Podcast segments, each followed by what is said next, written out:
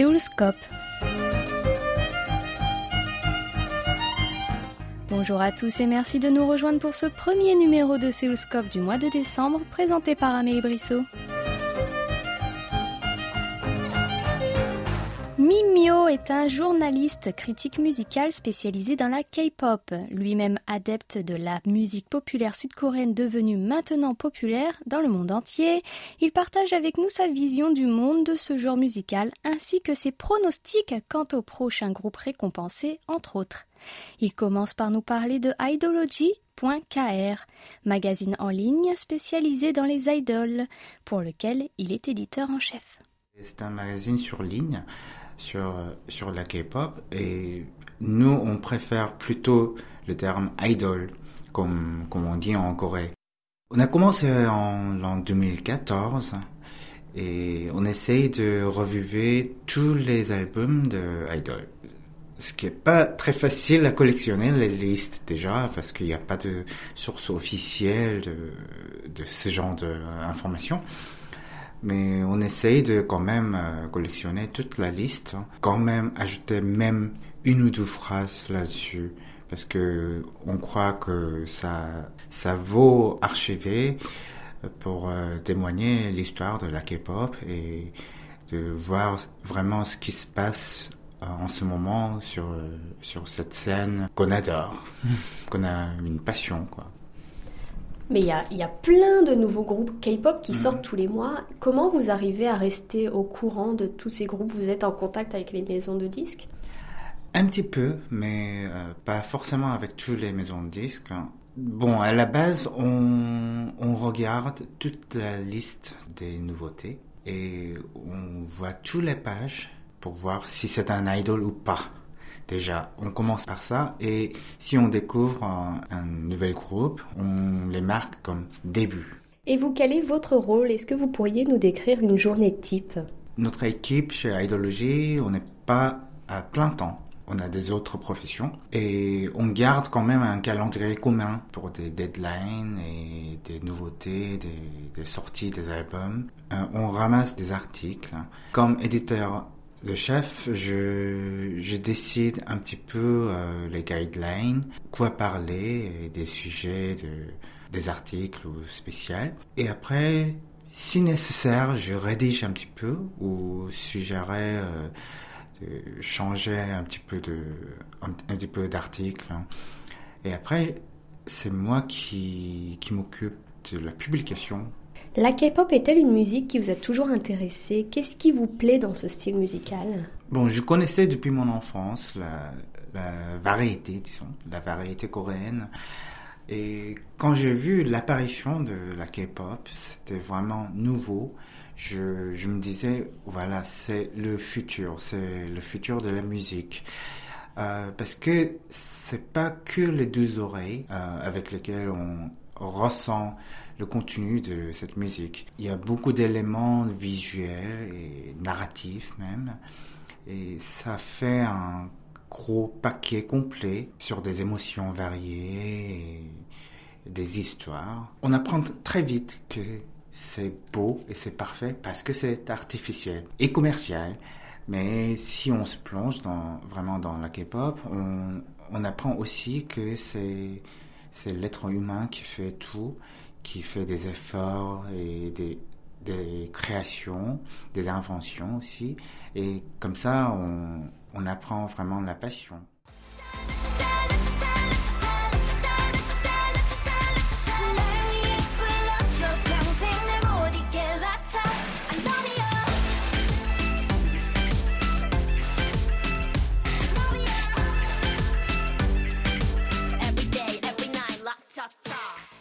Avez-vous un artiste ou groupe préféré et pourquoi? J'avais beaucoup de groupes préférés, mais pour l'instant, euh, mon, meilleur euh, groupe, ça serait G-Idol. Euh, vraiment, on entend une bonne chanson que un bon rappeur a fait. Il y a des particularités de composition faites par des compositeurs ou des rappeurs. Il y a toujours des différences, mais chez G.I.D., j'entends vraiment les particularités des rappeurs, des compositions d'un rappeur. Et là, c'est vraiment différent parce que c'est une rappeuse en fait. Surtout en Corée, c'était pas tous les jours qu'on voyait une rappeuse qui composait et d'être commercialisée comme ça. Parce que depuis très longtemps, les rappeurs qui composent, ça, c'est quand même un mythe. C'est l'épreuve d'être un bon musicien, etc. Mais ça s'appliquait pas beaucoup sur les femmes. C'était très dommageux, mais là, je vois une rappeuse qui fait ses propres compositions et qui sont tellement bons. Alors, euh, je suis très excité de les voir. J'attends beaucoup à ce nouveau groupe. Quelle est la chanson que vous écoutez en ce moment? Depuis quelques mois, euh, Euphoria de BTS ça m'a beaucoup intéressé. Je pourrais dire même que ça va rentrer dans ma liste personnelle de les chansons de ma vie. C'est violemment beau et c'est ultimement romantique. C'est une vraie bonne chanson. Faut vraiment écouter. Eh bien justement, comment voyez-vous l'expansion de la K-pop dans le monde, comme le succès de BTS par exemple? Vous venez de nous en parler. Bon, par rapport à la variété internationale, disons traditionnelle, la K-pop a, une possibilité parce que ça fait un paquet complet de visuels, des narratifs, etc.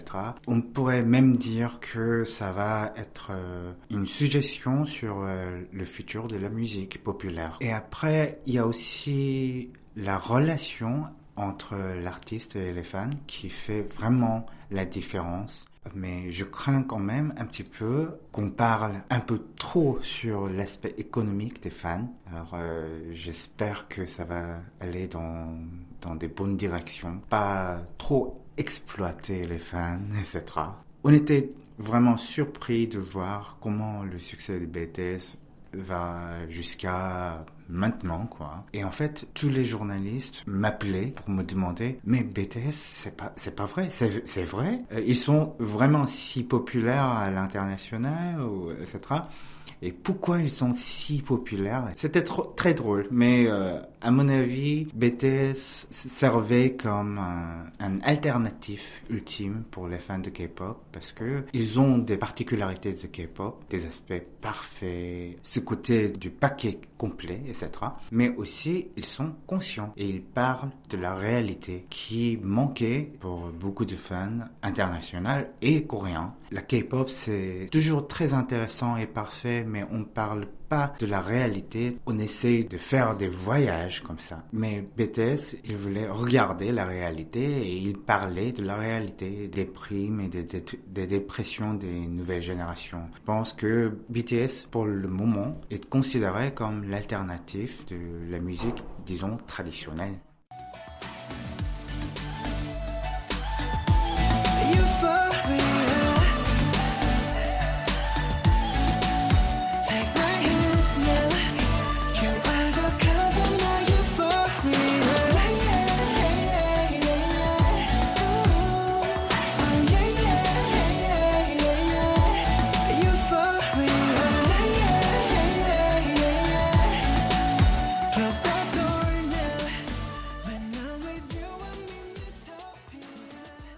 Comme on peut l'entendre, vous parlez très bien français.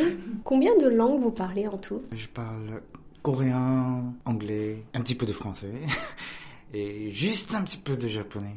Quand la langue de Molière est-elle entrée dans votre vie? C'était quand j'étais en euh, collège. Je voyais des films français et ça m'a fasciné. J'ai décidé de l'apprendre. Mais c'était à la fac que j'ai appris le français. Et après, je suis allé en France pour euh, faire mes études de musique. Et ça fait deux ou trois ans que je, je suis rentré à Séoul. Avez-vous pensé à mettre votre connaissance du français au service d'Idology? Peut-être pour rencontrer des lecteurs francophones, par exemple, parce que les fans francophones mm. sont nombreux et de plus en plus nombreux d'ailleurs. Oui, c'est vrai.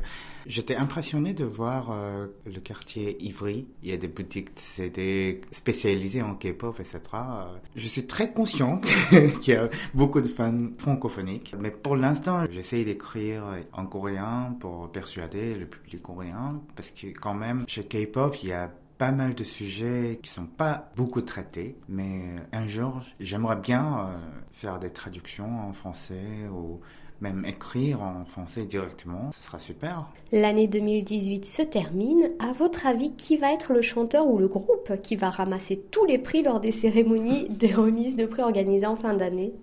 Bah, apparemment BTS. En fait, avec BTS, c'est difficile de prévoir quelque chose parce que déjà, ils dépassent toutes les prévisions. Hein. Donc cette année aussi, ils étaient le groupe le plus important en, K-pop. Donc euh, on est assez certain que BTS va être le roi de la K-pop pour l'instant. Et après, on va voir. Hein. Et il n'y a pas un groupe qui les suit de près, par exemple? J'essaie de ne pas le dire. Parce que quand même, euh, on n'aime pas trop entendre dire que euh, voilà, ce groupe est juste après BTS ou le nouvel BTS. C'est un peu délicat. Mais quand même, euh, après BTS, il y a pas mal de groupes qui ont des potentiels d'aller beaucoup plus loin que maintenant. Et j'ai mes doigts croisés pour eux.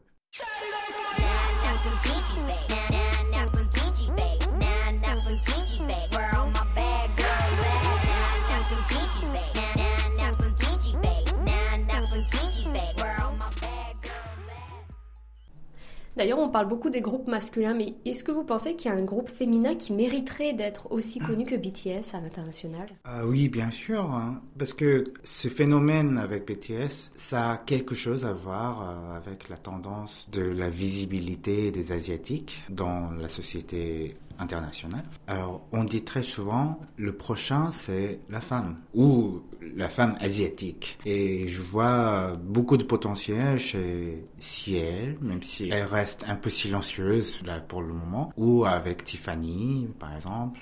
Il y a beaucoup, beaucoup de chanteuses qui sont extrêmement talentueuses et qui ont euh, des potentiels dans le marché international. Pouvez-vous prévoir qui va être l'étoile montante? En 2019 Là, c'est vraiment difficile. Hein. Mais cette année aussi, euh, on voyait beaucoup de nouveautés qui sont très intéressantes. Des fois, ils sont pas forcément très très visibles dans le marché, mais il y a des nouveaux groupes qui sont très intéressants, comme euh, par exemple 80s. Ils sont avec l'agence de Blockbeat, ou bien J-Idol que, que j'avais dit, ou euh, Kugudan. Elles ont aussi sorti des disques très intéressant. J'espère que pour l'année prochaine, il y aura une diversité plus, euh, plus étendue. Parce que pendant quelques années, il y, avait quand même Produce 101, etc., qui dominaient le marché entier et écrasaient les petits groupes. Alors, euh, pour l'année prochaine, je m'attendrai à voir beaucoup, beaucoup de petits groupes qui avancent pour montrer le monde hein, leur propre potentiel. Et justement, est-ce que vous pensez qu'il y a un groupe qui aurait mérité plus de visibilité, par exemple cette année, un groupe qui mhm. cette année a eu un certain succès mais qui aurait mérité plus selon vous? Mmh. ben, Monster X, mais ils sont déjà en top. Ben, je, je m'attends beaucoup euh, de Stray Kids, par exemple. Ils semblent être un peu perdus, si on peut dire. Mais ils sont sur la route de, de leur recherche musicale, sur leur propre identité. Et ils ont sorti beaucoup, beaucoup de morceaux qui sont vraiment intéressants et uniques. Alors, euh, peut-être l'année prochaine, on va voir euh, Stray Kids monter, euh, prouver ce qu'ils sont capables.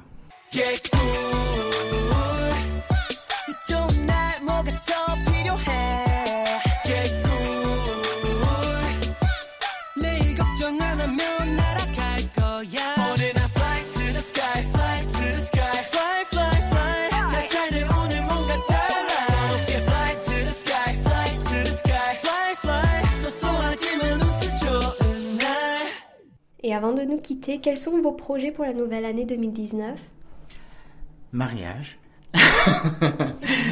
Merci. Et je prépare quelques publications de livres hein, aussi. Alors, euh, j'écrivais les articles pour, euh, pour des magazines ou des, des journaux, mais j'ai pas vraiment fait une publication libre. livre. Alors, euh, j'essaierai de, de ramasser mes idées pour monter quelque chose de plus concret et plus profond, j'espère. et peut-être euh, faire quelque chose en français aussi, j'espère.